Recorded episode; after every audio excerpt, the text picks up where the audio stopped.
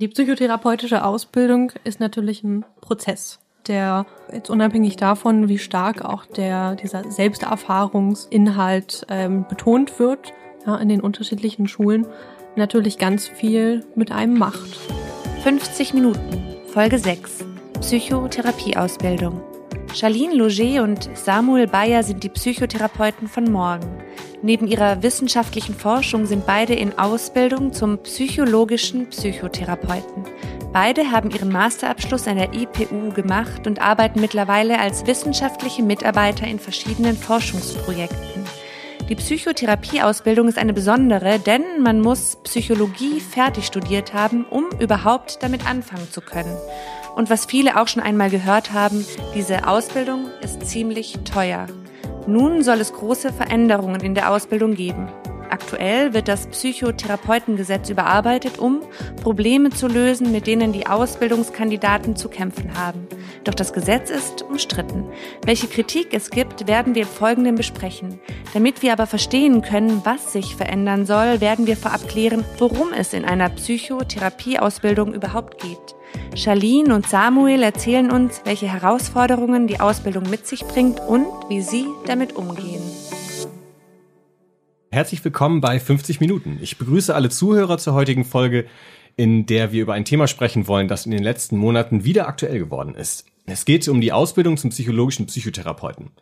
Ich freue mich, dass wir zum ersten Mal zwei Gäste hier haben und ich begrüße Charlene und Samuel. Ihr seid beide ja, kann man schon sagen, Experten in der Sache, denn ihr seid mittendrin in der Psychotherapieausbildung. Genauer muss man sagen, dass ihr die sogenannte verklammerte Ausbildung in analytischer und tiefenpsychologisch fundierter Psychotherapie macht. Was das genau ist, das werden wir später noch klären, das werden wir noch rausfinden. Ähm, damit wir wissen, worüber wir sprechen, fangen wir vielleicht mal äh, ganz vorne an. Also bevor wir über die Ausbildungsinhalte genauer sprechen und was man da so erlebt und wie das alles aufgebaut ist, äh, erzählt mir doch mal zum Einstieg, was lernt man in einer Psychotherapieausbildung? Die psychoanalytische Ausbildung, ähm, für die können wir jetzt, denke ich, hier besonders sprechen. Ähm, die verklammerte Ausbildung tiefenpsychologisch fundiert und psychoanalytische Psychotherapie ähm, baut sich auf auf drei Säulen. Das ist einmal die Lehranalyse beziehungsweise Lehrtherapie, würde man sagen, bei denjenigen, die die tiefenpsychologisch fundierte Ausbildung machen. Das ist also der Selbsterfahrungsteil äh, und ein ganz zentraler Bestandteil aller psychoanalytisch orientierter ähm, Ausbildungsverfahren. Bei den Verhaltenstherapeuten, vielleicht kommen wir da später auch noch mal zu, ist das noch mal ein bisschen anders geregelt. Ähm, also ein zentraler Bestandteil der psychoanalytischen, psychotherapeutischen Ausbildung. Dann geht es weiter mit dem ähm, wissenschaftlich-theoretischen Teil, also wo man die Grundlagen lernt auf theoretischer Basis, entwicklungspsychologische Inhalte, Persönlichkeitstheorien, psychoanalytische Krankheitslehre, Störungslehre, psychosomatische Lehre, psychiatrische Krankheitslehre, all diese Inhalte und dann natürlich auch weitergehend in Richtung Behandlungstechnik, psychoanalytische Behandlungstechnik, tiefenpsychologisch fundierte Behandlungstechnik. Das sind alles so Bestandteile dieser theoretisch wissenschaftlichen Ausbildung. Und die dritte Säule ist dann die praktische Ausbildung. Da zählt sowas mit rein wie, dass man selber Patienten sieht zu Erstgesprächen, dass man ähm, Erstinterviews führt, Anamnesen erhebt, dass man Patienten dann auch sieht für eigene Behandlungen und was auch noch mit dazu zählt, ist die sogenannte PIA-Zeit, die Psychotherapeuten in Ausbildung. PIA, das ist bestimmt einigen ein Begriff, ist ja auch häufiger mal in der Presse aufgrund der prekären Umstände, ja. gerade in der Bezahlung. Das ist also ähm, ein Praktikum, was man in der psychiatrischen Klinik absolviert. Ja. Du hast jetzt schon äh, eine ganze Menge Begriffe verwendet und so, einen, so einen groben Überblick äh, bekommen. Lass uns doch mal äh, versuchen, Stück für Stück äh, das ein bisschen zu füllen. Ich würde gerne noch mal vorne anfangen. Ähm, es ist ja so, dass man, um Psychotherapeut werden zu können, muss man ja vorher studiert haben. Mhm. Was ist denn jetzt, äh, was ist der Unterschied äh, zum Studium? Also was passiert im Studium? Also worum geht's mehr im Studium und worum geht es mehr in der Ausbildung dann? Also wie ist das aufgebaut? Wie kann man sich das vorstellen? Ja, auch von meiner Seite nochmal ähm, Hallo. Ähm, das Studium, da untergliedert sich ja in der Regel jetzt, wenn wir um, wenn es um die Psychologie geht, in Bachelor- und Masterstudium und ist eher so eine, ein Grundlagen, ein Grundlagenstudium. Also vor allem im Bachelor und dann im Master ist das ja in der Regel eine Vertiefung. Bei uns war es jetzt im Bereich der klinischen Psychologie. Im in der Ausbildung geht's dann wirklich vor allem um ein spezifisches Verfahren. Du hattest ja auch am Anfang schon angedeutet, wir machen die verklammerte Ausbildung, das heißt Psychoanalyse und tiefenpsychologisch fundierte Psychotherapie. Das heißt, wir bekommen die Inhalte aus diesen beiden Verfahren insbesondere ähm, oder ist als insbesondere Teil unserer Ausbildung. Bei der verhaltenstherapeutischen Ausbildung ist es dann so, dass die verhaltenstherapeutischen Störungskrankheitsmodelle da in, im Fokus stehen. Ja, das heißt also im Prinzip ist äh, die Ausbildung setzt an da, wo das Studium aufhört, also wo die wo die Psychologie noch in der Breite gelehrt wird oder wie bei euch im Master eben mit dem klinischen Schwerpunkt gelehrt wird, geht es dann mehr oder weniger in die Praxis, auch wenn ihr natürlich noch Theorieanteile habt, also jedes jedes Störungsbild, was man sich praktisch anguckt, muss ja auch irgendwie theoretisch erklärt werden werden. Aber also im Prinzip ist es tatsächlich, äh, steht die Praxis im Vordergrund, könnte man sagen. Genau. Und, genau. und insbesondere dann auch unter Supervision. Also vielleicht auch noch ganz wichtig, dass die, ähm, die praktische Ausbildung dann in Form von eigener Behandlung beispielsweise immer unter Supervision stattfindet. Ja, kannst du das noch ein bisschen genauer erklären? Was heißt das genau? Ja. Also es ist ja zum Beispiel so, dass man ähm, im Verlauf der Ausbildung auch ähm, eigene Patienten schon äh, sieht beziehungsweise behandelt und ähm, die Therapie, die man dann da macht, läuft unter Supervision. Das heißt, die wird supervidiert von, in unserem Fall, äh, Analytikern, Tiefenpsychologen aus dem Institut und bei Verhaltenstherapeuten oder in der verhaltenstherapeutischen Ausbildung wäre es so, dass die supervidiert wird von Verhaltenstherapeuten, fertigen Verhaltenstherapeuten. Das heißt, es ist jemand, es ist jemand äh, immer wieder zwischendurch spricht mit einem darüber, man geht die Fälle durch, man guckt, auf welche Probleme man gestoßen ist. Genau. Sowas. Genau, also fortlaufend ähm, wird auf den Behandlungsverlauf mitgeguckt von einem erfahrenen Kollegen, von einer erfahrenen Kollegin. Ähm, es wird gemeinsam äh, versucht, das Verständnis noch weiter zu erarbeiten. Einmal das theoretische Verständnis, aber es geht auch darum, die Ausbildungskandidatinnen und Kandidaten vielleicht mal darauf hinzuweisen, wo es Erkenntnislücken gibt oder ähnliches. Hm. Das heißt, um äh, nochmal kurz die, die Begrifflichkeiten abzuschließen, wir haben jetzt geklärt, was ein Psychologe ist, was ein Psychotherapeut ist, wenn äh, er oder sie dann die Ausbildung fertig hat. Ähm, vielleicht kommen wir zuletzt noch zum Psychiater. Ähm, arbeitet man als Psychotherapeut mit Psychiatern zusammen und ähm, was, was ist, was unterscheidet die beiden voneinander? Also ich würde sagen, im Idealfall ja. Ähm, also als es gibt psychologische Psychotherapeuten, das streben wir an. Das heißt, wir haben Psychologie, Psychologie als Grundstudium und dann die psychotherapeutische Ausbildung im Anschluss an das Studium. Es gibt ärztliche Psychotherapeuten mit einem ärztlichen Grundstudium und es gibt Psychiater, das heißt ein Facharzt für Psychiatrie und Psychotherapie und das auch im Anschluss an Medizinstudium. Mhm. Ja. Genau, also lange Zeit war es so, dass es einen Facharzt für Psychiatrie gab und ich glaube seit Mitte der 90er gibt es den Facharzt für Psychiatrie und Psychotherapie. Das heißt, ähm, all diejenigen, die seit Mitte der 90er einen Facharzt in psychiatrische Richtung anstreben, müssen auch eine psychotherapeutische Zusatzqualifikation mit anschließen. Ja.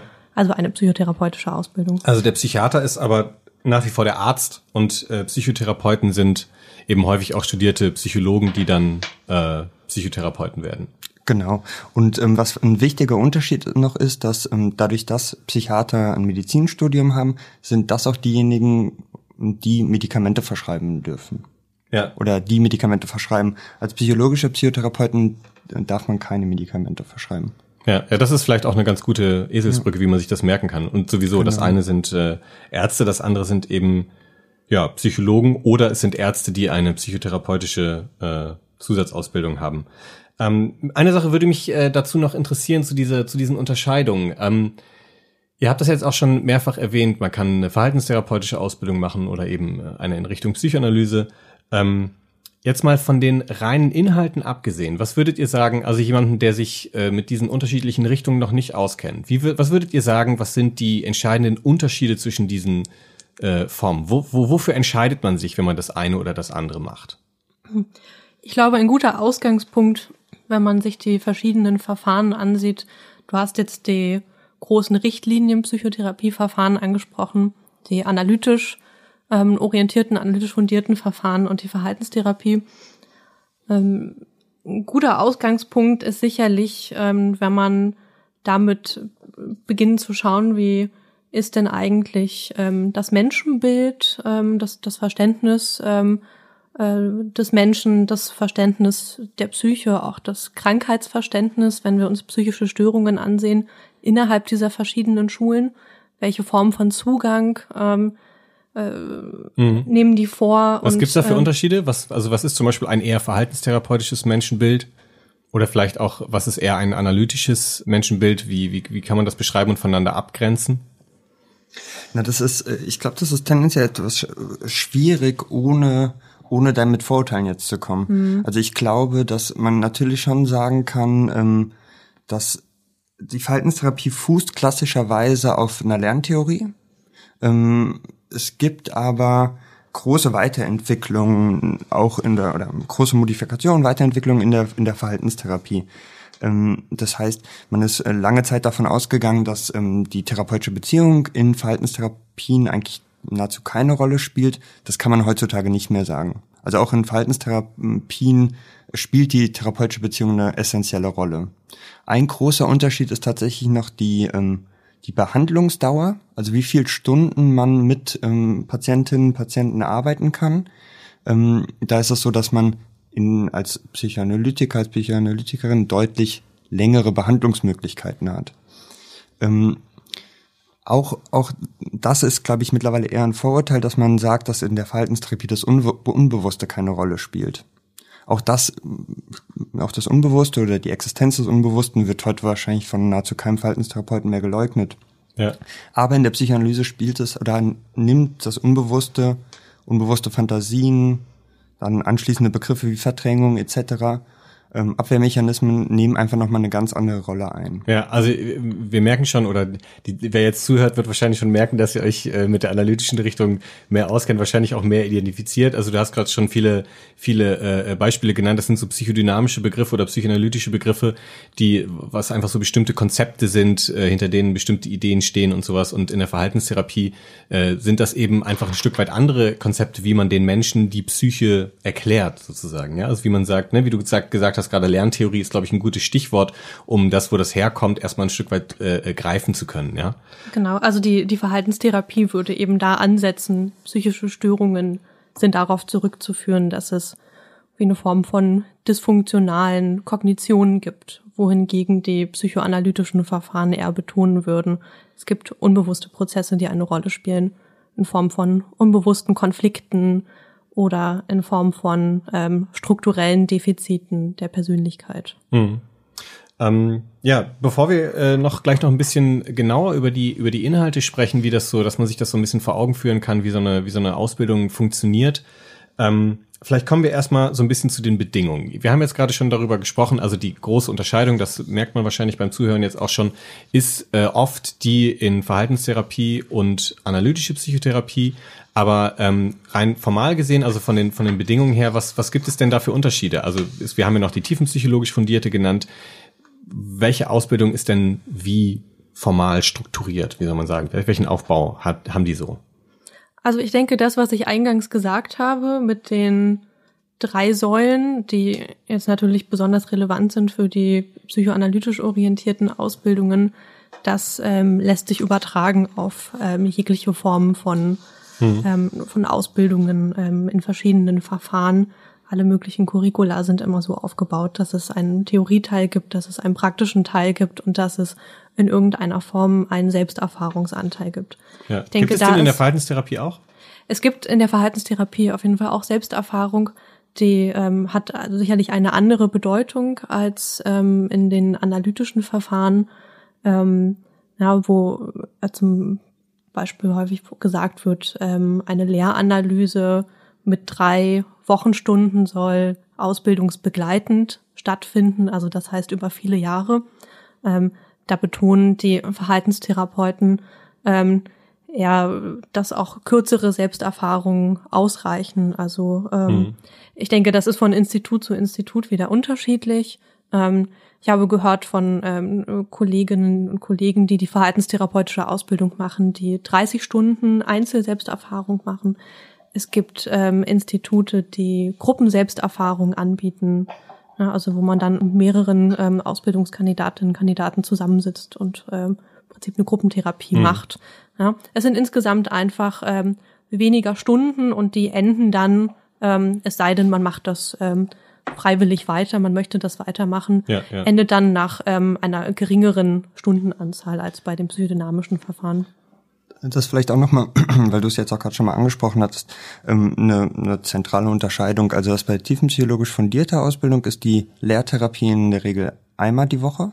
Ähm, in der psychoanalytischen bzw. verklammerten Ausbildung drei bis viermal die Woche.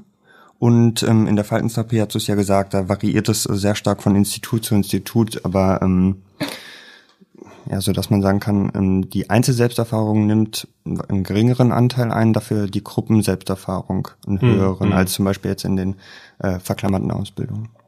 Würdet ihr sagen, der Gedanke kam mir gerade, dass vielleicht diese ähm, die Dauer der Selbsterfahrung oder die die wahrscheinlich auch die Länge der Ausbildung, die psychoanalytische Ausbildung dauert ja glaube ich insgesamt ein bisschen länger als die verhaltenstherapeutische. Äh, liegt es vielleicht auch daran, dass äh, Verhaltenstherapie eher ein Kurzzeitverfahren ist, während die Psychoanalyse eher eine, ein langzeittherapeutisches Verfahren ist?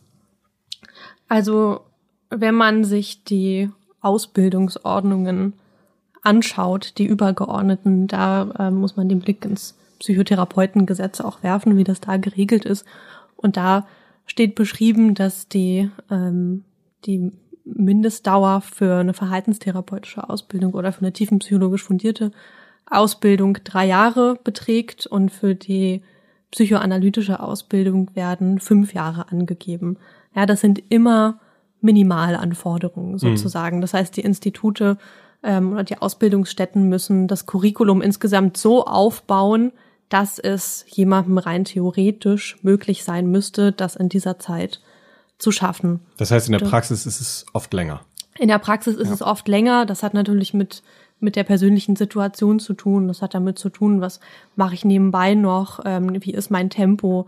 Gerade wenn man Selbsterfahrungsanteil hat, ähm, ja, kann das auch eine Zeit lang mal Raum einnehmen und ähm, ja, dafür sorgen, dass man ähm, vielleicht die Dinge etwas langsamer mhm. auch angeht. Ähm, einen wichtigen Punkt hast du aber auch gerade angesprochen mit den Behandlungen es ist natürlich klar, wenn man eine psychoanalytische Ausbildung macht, dass man auch ähm, psychoanalytische Behandlungsfälle hat, ja, die also ähm, über mehrere Jahre dann auch gehen können und ähm, natürlich da die Verhaltenstherapeuten von den ähm, Krankenkassen ähm, eine geringere Stundenanzahl ähm, zur Verfügung haben. Gleiches gilt auch für die Tiefenpsychologen, ähm, sind da die Behandlungsfälle insgesamt etwas kürzer und ähm, äh, ich glaube, es ist auch oft so, dass die ähm, Verhaltenstherapeuten und die Tiefenpsychologen eher auch ähm, mehrere Behandlungsfälle gleichzeitig behandeln können. Das ist ja klar, wenn man den Patienten einmal die Woche sieht,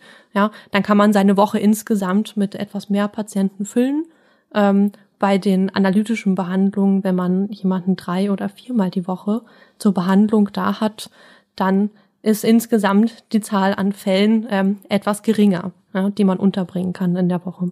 Also da entzerrt sich das eher ein bisschen mit den Behandlungsfällen. Ja.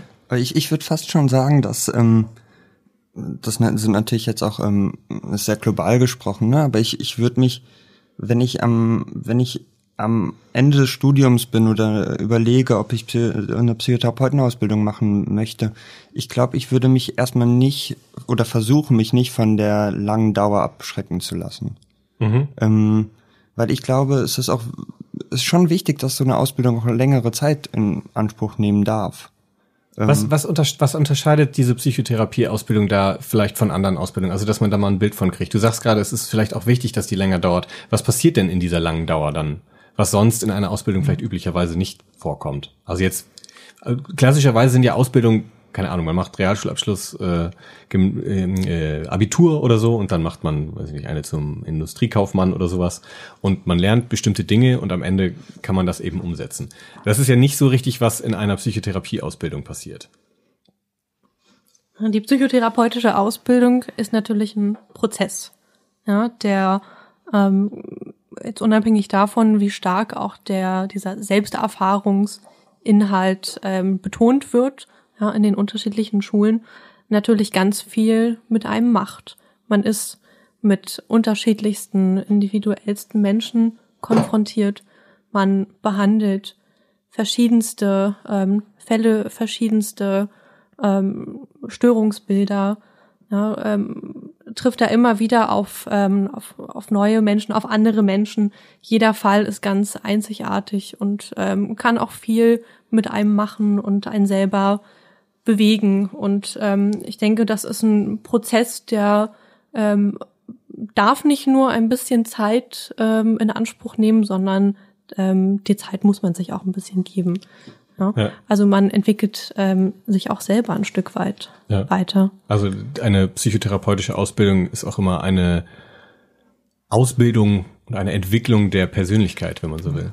Ich meine, man darf, finde ich, auch nicht vergessen, dass jetzt ähm, die PIA-Zeit wurde ja schon angesprochen, ähm, dass für viele ja auch das erste Mal wo man auf der einen, also wenn man das am Anfang der Ausbildung macht, äh, die erste Zeit, in der man auf der einen Seite im stationären Bereich, also im, ähm, in der Psychiatrie arbeitet und wo man auch erste Patientenerfahrungen sammeln kann. Und ähm, ich würde sagen, das macht mit jedem was. Also das mhm. bereichert total, aber das ähm, kann auch kann auch anstrengend und schwierig sein. Und ich finde, dafür kann man sich auch äh, kann man sich auch Zeit nehmen. Ja. Ähm, du hast das PIA ja angesprochen. Äh, die Kosten und die Finanzierung sind natürlich irgendwie ein großer Bereich, über den wir jetzt gleich noch sprechen wollen. Vielleicht können wir noch einmal zusammenfassen, äh, wie so der Ablauf von solchen drei bis fünf bis, weiß ich nicht, sieben, acht Jahren sind. Äh, welche, welche Bestandteile kommen wann dran? Also wie, wie startet man in so einer Ausbildung? Wie verläuft das dann und womit schließt man ab? Ich glaube, das ähm, auch das ist wahrscheinlich von Ausbildungsinstitut zu Ausbildungsinstitut verschieden. Aber jetzt ähm, ein, ein mögliches Szenario ist, dass man mit der Ausbildung anfängt. Wenn man eine ähm, verklammerte Ausbildung macht, beginnt man wahrscheinlich in der Regel oder relativ zeitnah mit der Lernanalyse. Gleichzeitig besucht man äh, Veranstaltungen, also Theorieveranstaltungen. Es variiert auch, ob die unter der Woche in der Regel dann abends oder am Wochenende stattfinden. Ähm, dann begibt man sich auf die Suche nach einem Pia-Platz, was in Berlin auch nicht ganz leicht ist. Ähm, und in der Regel nach der Pia-Zeit beginnt man dann Anamnesen zu erheben. Das heißt Erstuntersuchung, das was ähm, Charlene schon angesprochen hatte. Und dann gibt es in der Regel eine Zwischenprüfung und man kann mit Bestehen dieser Zwischenprüfung in die eigenen Behandlungsfälle, mit den eigenen Behandlungsfällen starten. Und unter Supervision behandelt man dann eigene Patientinnen und Patienten. Und dann, wenn man, wenn man eine bestimmte Anzahl fertig behandelt hat, dann gibt es nochmal eine Prüfung oder? Genau, also es ist vorgeschrieben, ähm, wie viele Behandlungsfälle man äh, durchführen muss, wie viele Behandlungsstunden man machen muss insgesamt. Das ähm, variiert je nach Ausbildungsordnung und auch ähm, je nach Verfahren. Und wenn man diese Fälle abgeschlossen hat, ähm, dann gibt es einmal eine große staatliche Prüfung. Das ist eine schriftliche Prüfung, die auch von den Bundesländern zentral ähm, gemacht wird, wo es ähm, um äh, klinisch, psychologisch, psychotherapeutische, psychiatrische auch Inhalte geht. Ja, das ist ja auch ähm, verfahrensübergreifend, ne? Also genau. Also die müssen ja müssen ja alle dieselbe Prüfung machen. Genau, also die Psychoanalytiker müssen auch die verhaltenstherapeutischen Theorien parat haben und ähm, dazu etwas sagen können und umgekehrt. Ähm, das ist also diese, diese zentrale Prüfung für alle. Und dann ist das bei jedem ähm, Ausbildungsinstitut nochmal unterschiedlich. Ähm, in der Regel ähm, ist das so, dass man ähm, Behandlungsfälle auch ähm, dokumentiert, ein bis zwei Behandlungsfälle, also darüber auch so eine Arbeit anfertigt ja, und den Behandlungsprozess darin widerspiegelt. Ähm, dazu gibt es dann zumeist nochmal eine mündliche Prüfung, wo man das dann nochmal ähm, bespricht, also ein Stück weit ähm, wie eine Verteidigung sozusagen. Und dann stellt sich immer noch die Frage, möchte man noch in eine Fachgesellschaft oder nicht? Und ähm, da gibt's dann entsprechend nochmal Hürden, nochmal Prüfungen, nochmal Fallvorstellungen oder so ja. dann in den Die haben nochmal ihre eigenen, ihre eigenen Richtlinien, die man erfüllen muss sozusagen. Genau. Ja, okay. Vielleicht noch ein Punkt. Also wir, ähm, wir sprechen jetzt in der Regel über, über die, also bei uns auch in, in unserem Fall über die verklammerte Ausbildung im Erwachsenenbereich. Mhm. Ähm, es gibt ja auch noch Psychotherapie für Kinder und Jugendliche, also das ist dann die Kinder-Jugendlichen-Psychotherapie. Da verläuft die Ausbildung in der Regel identisch. Ähm, die Zugangsvoraussetzungen variieren jedoch ein kleines bisschen. Ja, okay, verstehe.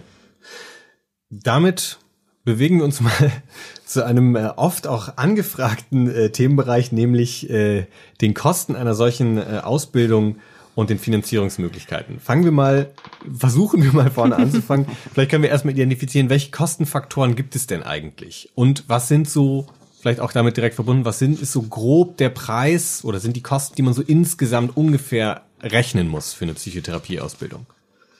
Die Kosten sind hoch und zwar erstmal egal welches, für welches Verfahren Genau. man sich entscheidet.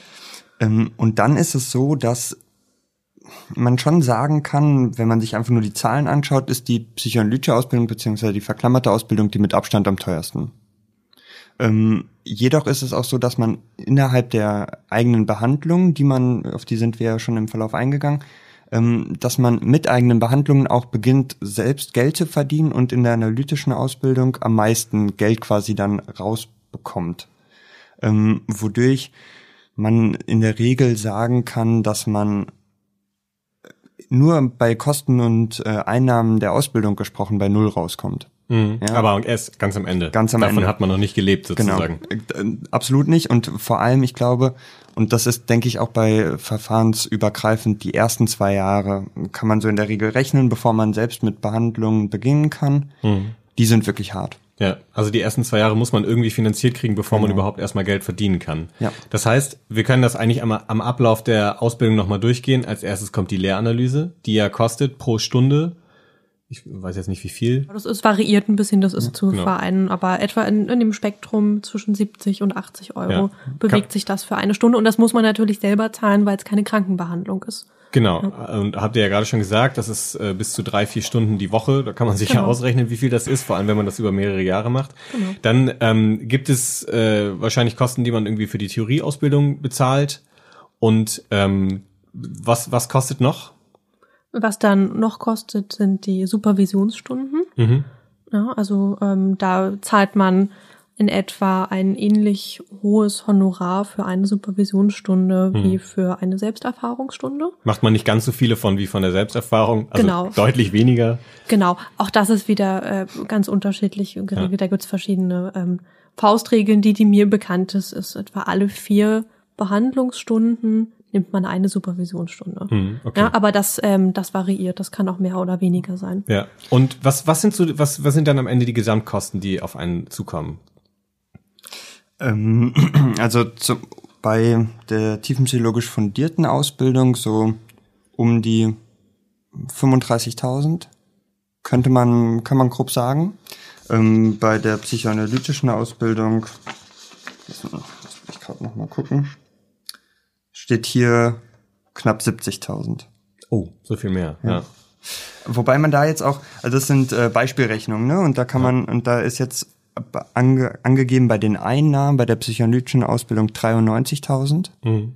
und bei der tiefenpsychologisch fundierten Ausbildung 46 oder 47.000. Ja, also was jeweils eine, eine Refinanzierung wäre. Und das heißt wahrscheinlich Verhaltenstherapie bewegt sich möglicherweise so ein bisschen in der Nähe von tiefenpsychologischen. Der liegt ein bisschen Verhaltensthi- drunter. Verhaltenstherapie ist, ähm, die verhaltenstherapeutische Ausbildung ist erstmal von den reinen Kosten her natürlich günstiger. Ja, haben Ähm, wir ja schon dadurch- gelernt, weniger Genau, Lernanalyse. dadurch, also, dadurch, dass, dadurch, dass weniger Selbsterfahrungsanteil ist. Genau. Ja? Man muss aber sagen, dass ähm, wenn man auf die Einnahmen schaut, ähm, die man erzielt in Form von, von Honoraren, die man ähm, erhält für die eigenen Behandlungsfälle, dann ähm, kann das an manchen verhaltenstherapeutischen Instituten so sein, dass man recht hohe Abgaben zahlt an die ähm, jeweiligen Ambulanzen und für eine Behandlungsstunde nicht so viel Honorar bekommt am Ende. Mhm. Ja, ich äh, kenne jetzt die Zahlen nicht, aber ähm, die scheinen etwas niedriger zu sein als bei einigen ähm, analytischen Ausbildungsinstituten.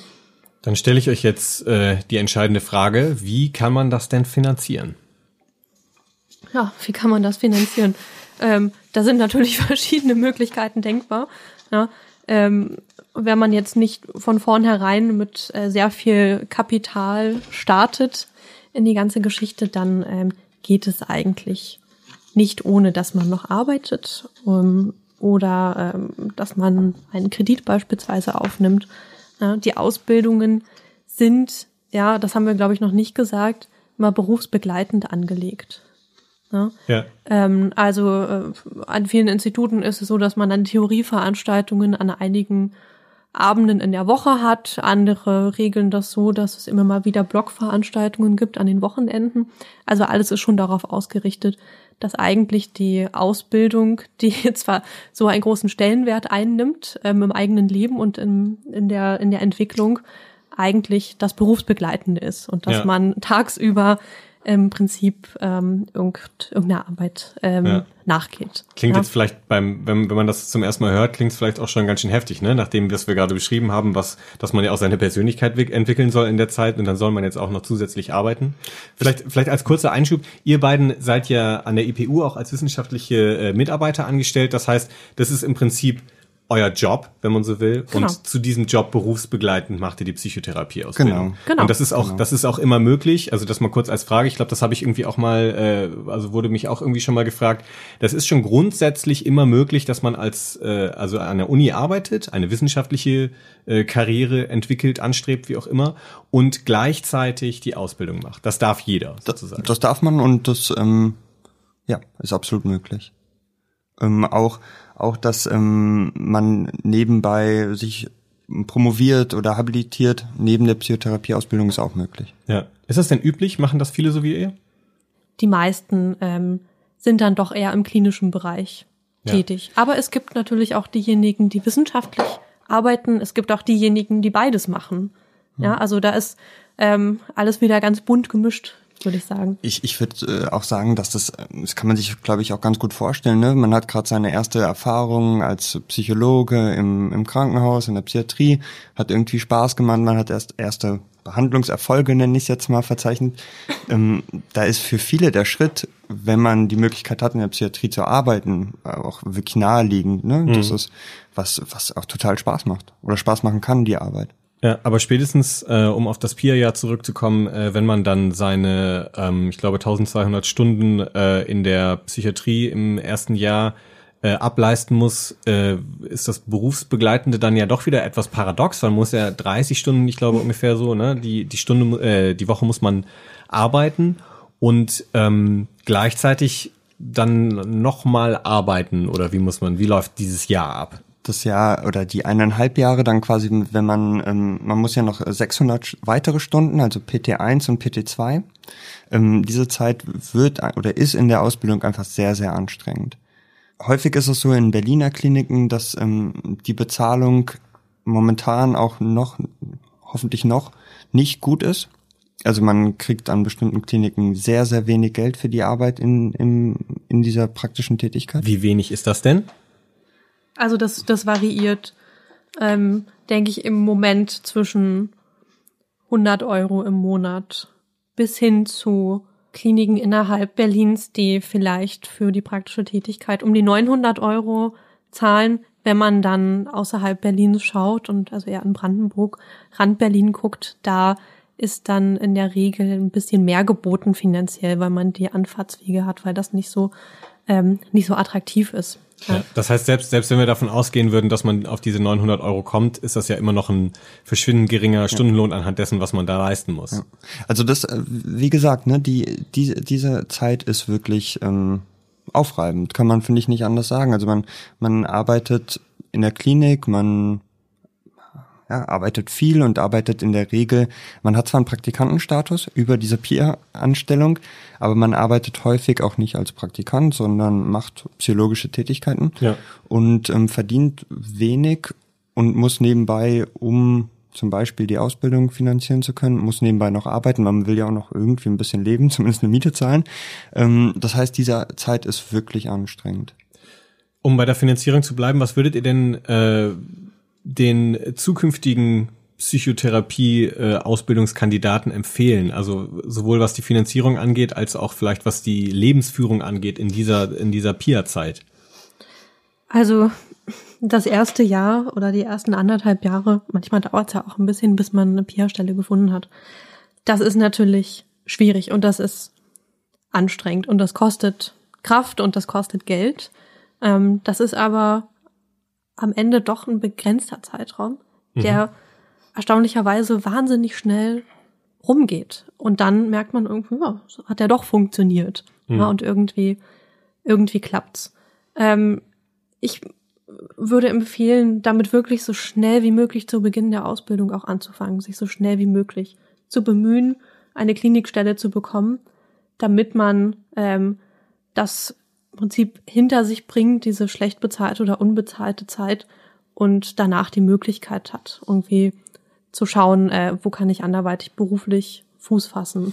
Das, ja. das heißt aber auch, dass es äh, zur Finanzierung jetzt keine festen Programme gibt, sondern man muss sich um Kredit kümmern oder man wird, weiß ich nicht, vielleicht auch von den Eltern finanziert oder sowas, um irgendwie sowas, das ist nicht geregelt, das muss man sich selber kümmern. Also es gibt Kredit, äh, es gibt Finanzierungsmöglichkeiten. Also die Dachverbände, psychologischen Dachverbände bieten Kredite an.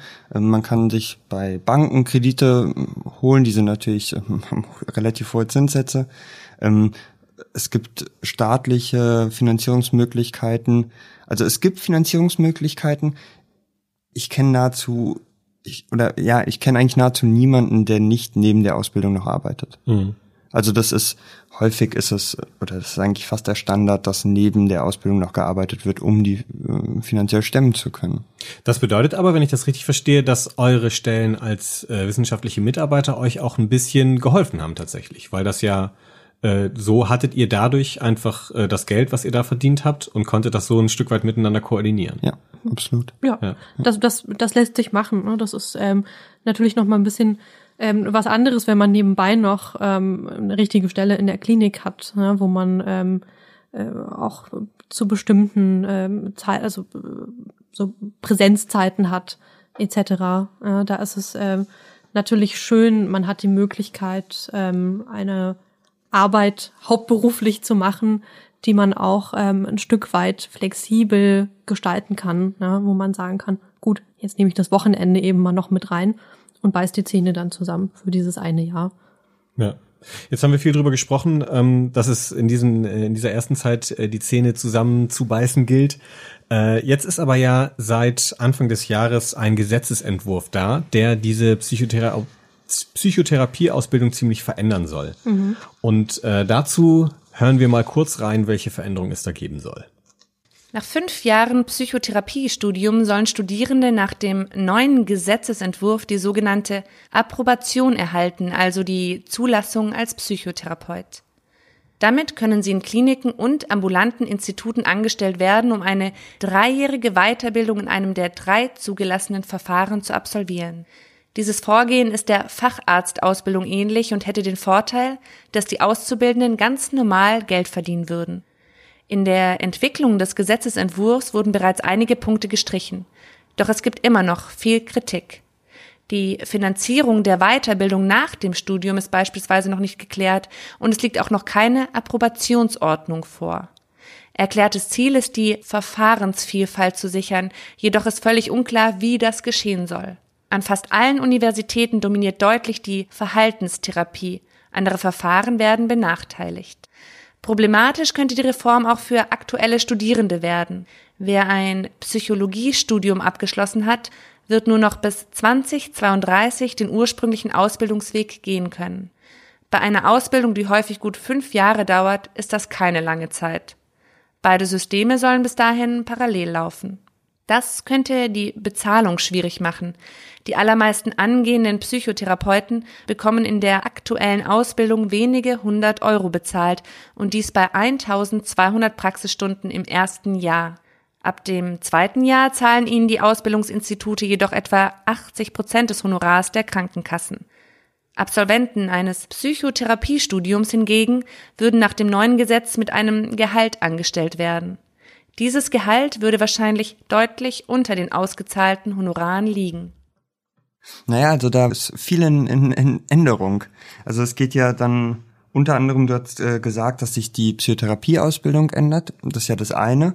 Ähm, aber es kommt einfach ein komplett neuer Studiengang ab Wintersemester 2020. Ne? Das, ähm, das Studium, das Psychologiestudium, wie wir es bisher kennen, baut ist ein Bachelor in Psychologie und dann Master in der Regel dann in klinischer Psychologie und im Anschluss eine Psychotherapieausbildung. Ähm, die Idee mit dem neuen Studium ist ja, dass ähm, ist ein Psychotherapiestudium, das auch Bachelor Master. Das auch Psychotherapie heißt und genau. nicht Psychologie wie im Moment. Genau. Ähm, das auch im Bachelor-Master-System aufgebaut ist, also dreijähriger Bachelor, zweijähriger Master. Ähm, aber ähm, einfach ein komplett neues Studium.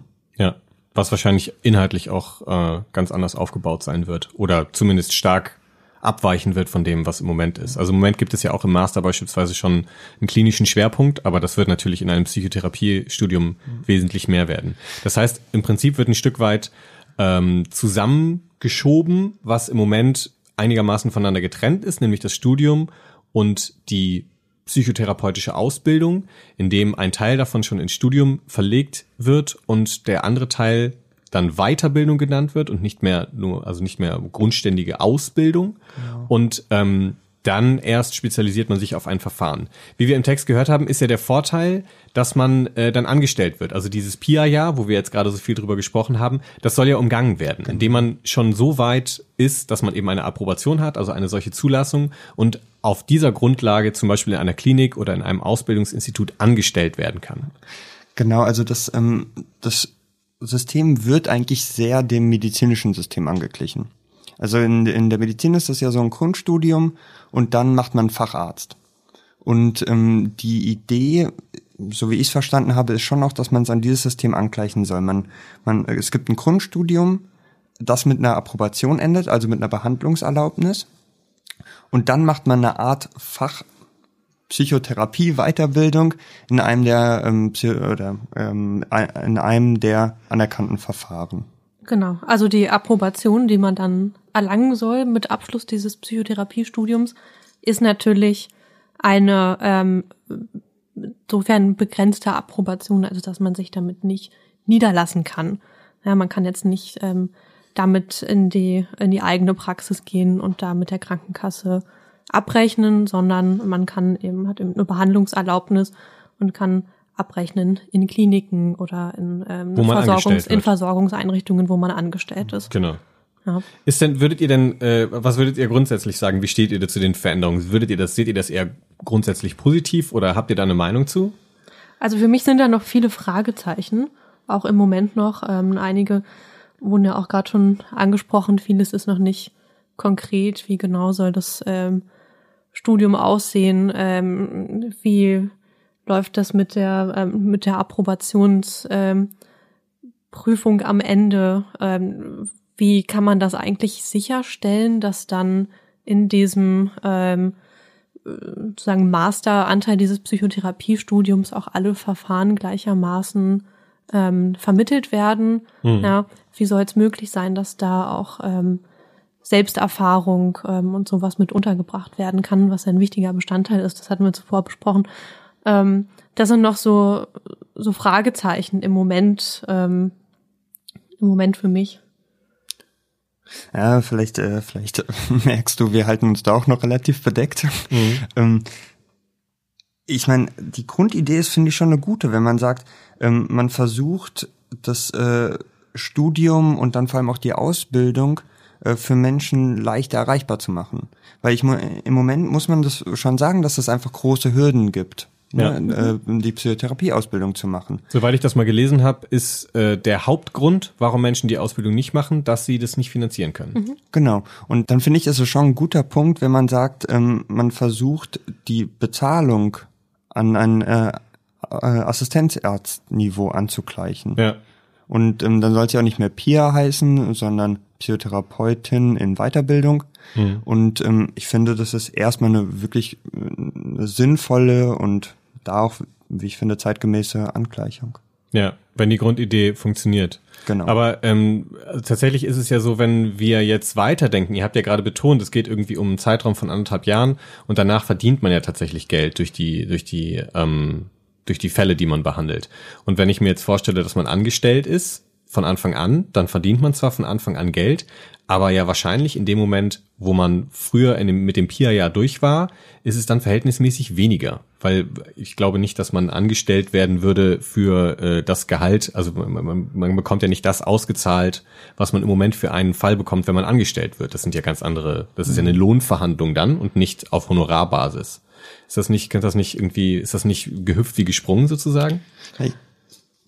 Also ich denke, dass es dazu führen wird, dass ähm, viele, wobei das auch heute ja schon der Fall ist, viele ähm, jetzt sind ja die Psychologinnen und Psychologen, die in den Kliniken ähm, angestellt sind und auch die ähm, mit psychotherapeutischer ähm, Ausbildung äh, arbeiten sowieso eher an Teilzeitstellen. Ähm, ich denke, das würde sich äh, weiter so fortführen. Ähm, wenn man, äh, äh, muss man vielleicht noch mal sagen, ich denke, das haben wir vorhin nicht richtig deutlich genug gemacht. Die Ausbildung trägt sich, im, so wie sie jetzt ist, trägt sich im Idealfall. Und wenn man das alles ähm, dem, unter Minimalanforderungen sozusagen schafft, dann trägt sie sich selbst im Sinne von, ähm, man kommt bei plus minus null raus. Es ist aber ähm, in der Regel nicht so, dass wenn man ähm, Behandlungsfälle hat, ähm, mit dem man dann beginnt im Rahmen der Ausbildung, dass man davon dann leben kann. Mhm. Also es ist immer noch nötig, vielleicht in sehr fortgeschrittener Ausbildung, wenn man viele Behandlungsfälle hat, wobei dieses viele ist auch ein limitiertes viele, weil man ähm, nur ein bestimmtes Stundenkontingent bekommt mit seiner vorläufigen Behandlungserlaubnis. Ähm, ja, aber man muss ähm, schon auch jetzt noch nebenbei arbeiten. Also ja. ähm, ich okay. denke, da wird sich vielleicht gar nicht viel ändern an der Situation. Also das heißt eigentlich, ähm, würdet ihr quasi sagen, oder würdest du sagen, dass ein bisschen Nachbesserungsbedarf herrscht, da äh, klare Verhältnisse zu schaffen, so dass man irgendwie klar weiß, okay, ich kann mit dem und dem Geld zu der und der Zeit rechnen und äh, kann das dann so und so finanzieren. Ähm, und im Moment ist es möglicherweise noch nicht so ausgereift, als dass man es als mehr als eine linke Tasche, rechte Tasche bezeichnen könnte, sozusagen. ich mache vielleicht mal ganz kurz einen anderen Punkt auf. Und zwar stand ja ein anderer äh, Gesetzesentwurf schon mal im Raum. Und da waren ähm, Aspekte mit aufgegriffen im, im Gesetz, die glücklicherweise ja mittlerweile rausgenommen wurden. Zum Beispiel, dass ähm, Psychopharmakologie auch ein Teil des Studienganges Psychotherapie, des neuen Studiengangs Psychotherapie ist.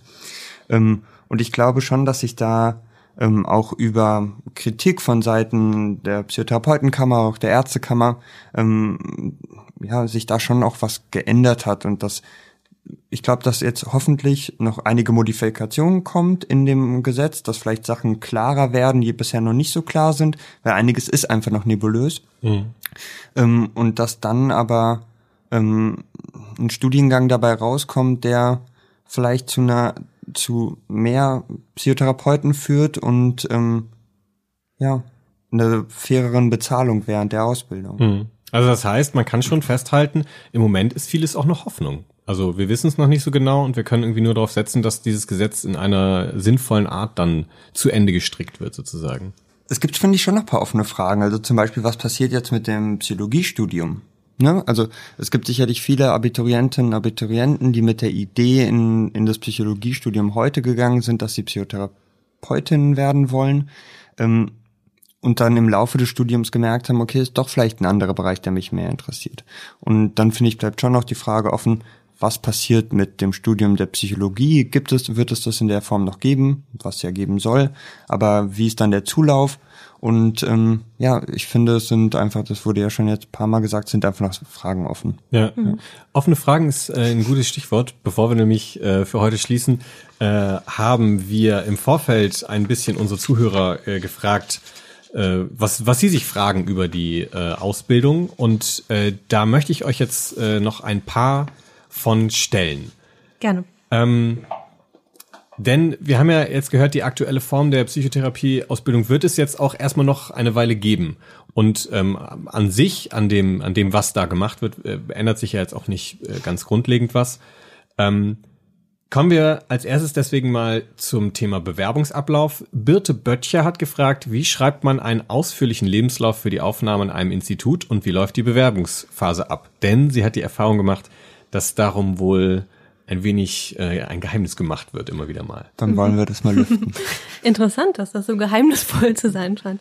Also da muss man ähm, wieder sagen, jedes Institut hat da seine ganz eigenen äh, Zulassungsbedingungen, sein eigenes Zulassungsverfahren.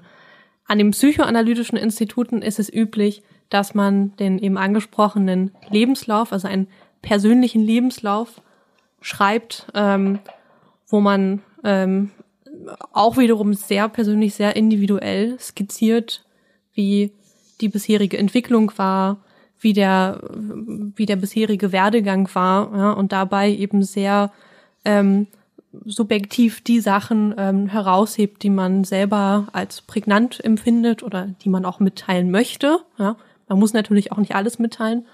Und ähm, da wir alle ja sehr individuell und unterschiedlich sind und eine sehr äh, subjektive Auffassung davon haben, was uns zu dem Menschen gemacht hat, der wir sind, ähm, fallen solche Lebensläufe natürlich auch unterschiedlich aus. Es gibt diejenigen, die schreiben ähm, zwei Seiten und finden ähm, erstmal das für mich Prägnante gesagt. Es gibt äh, Leute, die schreiben 10, 15 Seiten. Ja, also da gibt es erstmal kein richtig oder falsch. Ist denn so eine, ist diese Bewerbungsphase entsprechend auch individuell oder gibt es da feste Bestandteile, die man durchläuft? Vielleicht könntet ihr die mal zusammenfassen. Also zunächst nimmt man erstmal Kontakt auf ähm, zum Institut. Ähm, da gibt's äh, zumeist äh, Formulare, wo erstmal überprüft wird, dass die normalen Voraussetzungen betrifft, also dass man sein Abschlusszeugnis vom Studium vorweist, ähm, etc. Dann ähm, kommt dieser Lebenslauf und ähm, also ich spreche jetzt für die psychoanalytischen Institute wieder, dann ähm, schreibt man den Lebenslauf, reicht ihn ein und dann wird man eingeladen im nächsten Schritt zu Auswahlinterviews. Das sind in der Regel zwei bis drei. Die finden statt bei Lehranalytikern, Lehranalytikerinnen des Instituts. Ähm, zu denen geht man dann äh, zumeist in die Praxis ja, und führt da so ein Auswahlgespräch, wo man sich nochmal persönlich ähm, vorstellt, wo es darum geht, ähm, warum möchte man diese Ausbildung machen, ja, und wo die ähm, Analytikerinnen, Analytiker dann eben schauen auf die persönliche Eignung des Kandidaten, der Kandidatin. Das hat schon auch was Aufregendes, finde ich, ne? Also das, äh, als wir, ähm, wir haben ja diese Phase quasi auch durchgemacht oder haben uns beworben und dann hatten unsere ersten Gespräche am Institut. Das ist schon auch was Aufregendes. Also ja. ich glaube, da auch ist auch normal, dass einem die Knie am Anfang ein bisschen ja. schlottern. Wir haben noch zwei Fragen dazu. Äh, Yannick S. fragt, sind die Hürden bezüglich einer solchen Entscheidung, also ob man geeignet ist, an den Instituten hoch? Und Anna Bikoritz, ich hoffe, ich spreche das richtig aus, äh, fragt auch, ähm, wie sind die Chancen für eine Ausbildung von einem Institut genommen zu werden? Ich habe jetzt gesagt, die persönliche Eignung ist entscheidend. Ne? Und das ähm, ist eben auch das, was, was einem die Institute mitteilen, was man auch überall liest. Ähm, die persönliche Eignung steht im Vordergrund.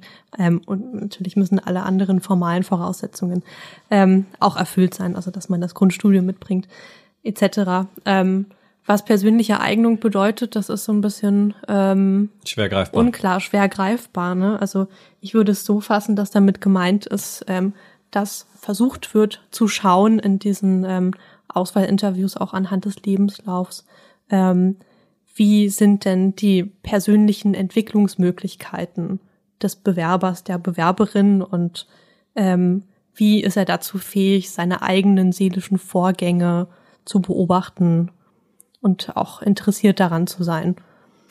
Ich glaube, ich würde sagen, ähm, dass man versuchen soll, da auch in diesen Gesprächen einfach so offen und ehrlich wie möglich zu sein und jetzt sich nicht irgendwie versuchen soll zu verstellen und nur von seiner allerbesten Seite zu zeigen, sondern einfach auch zu zeigen, wer man ist und wie man so geworden ist, wie man halt ist.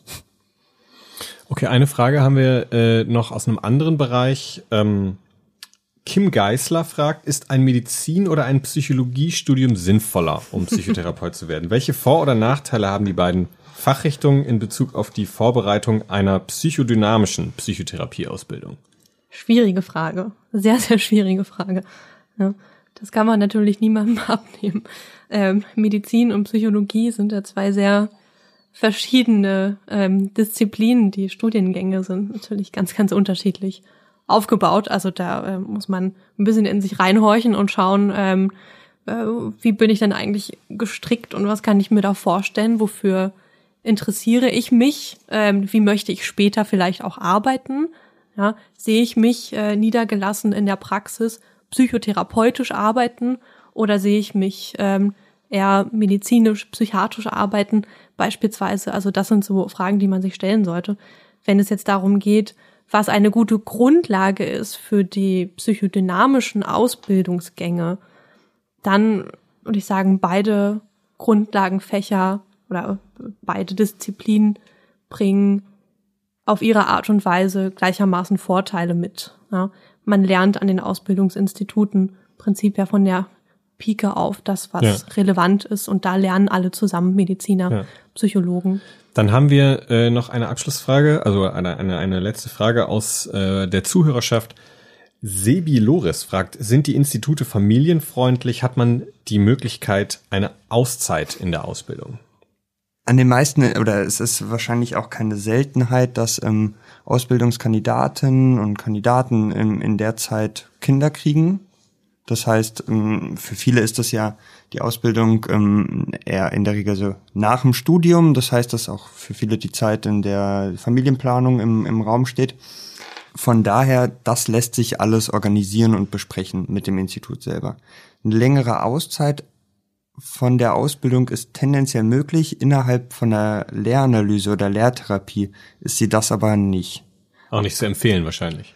Auch nicht wirklich zu empfehlen, aber auch da lässt sich das sicherlich im, im, im äh, ja, individuellen Fall nochmal besprechen. Und ähm, ich glaube, ich würde da auf jeden Fall auch gucken, ähm, ja, wie, wie kommt man da mit dem Ausbildungsinstitut, an dem man interessiert ist, ob man darüber schon in Kontakt kommt und darüber schon sprechen kann.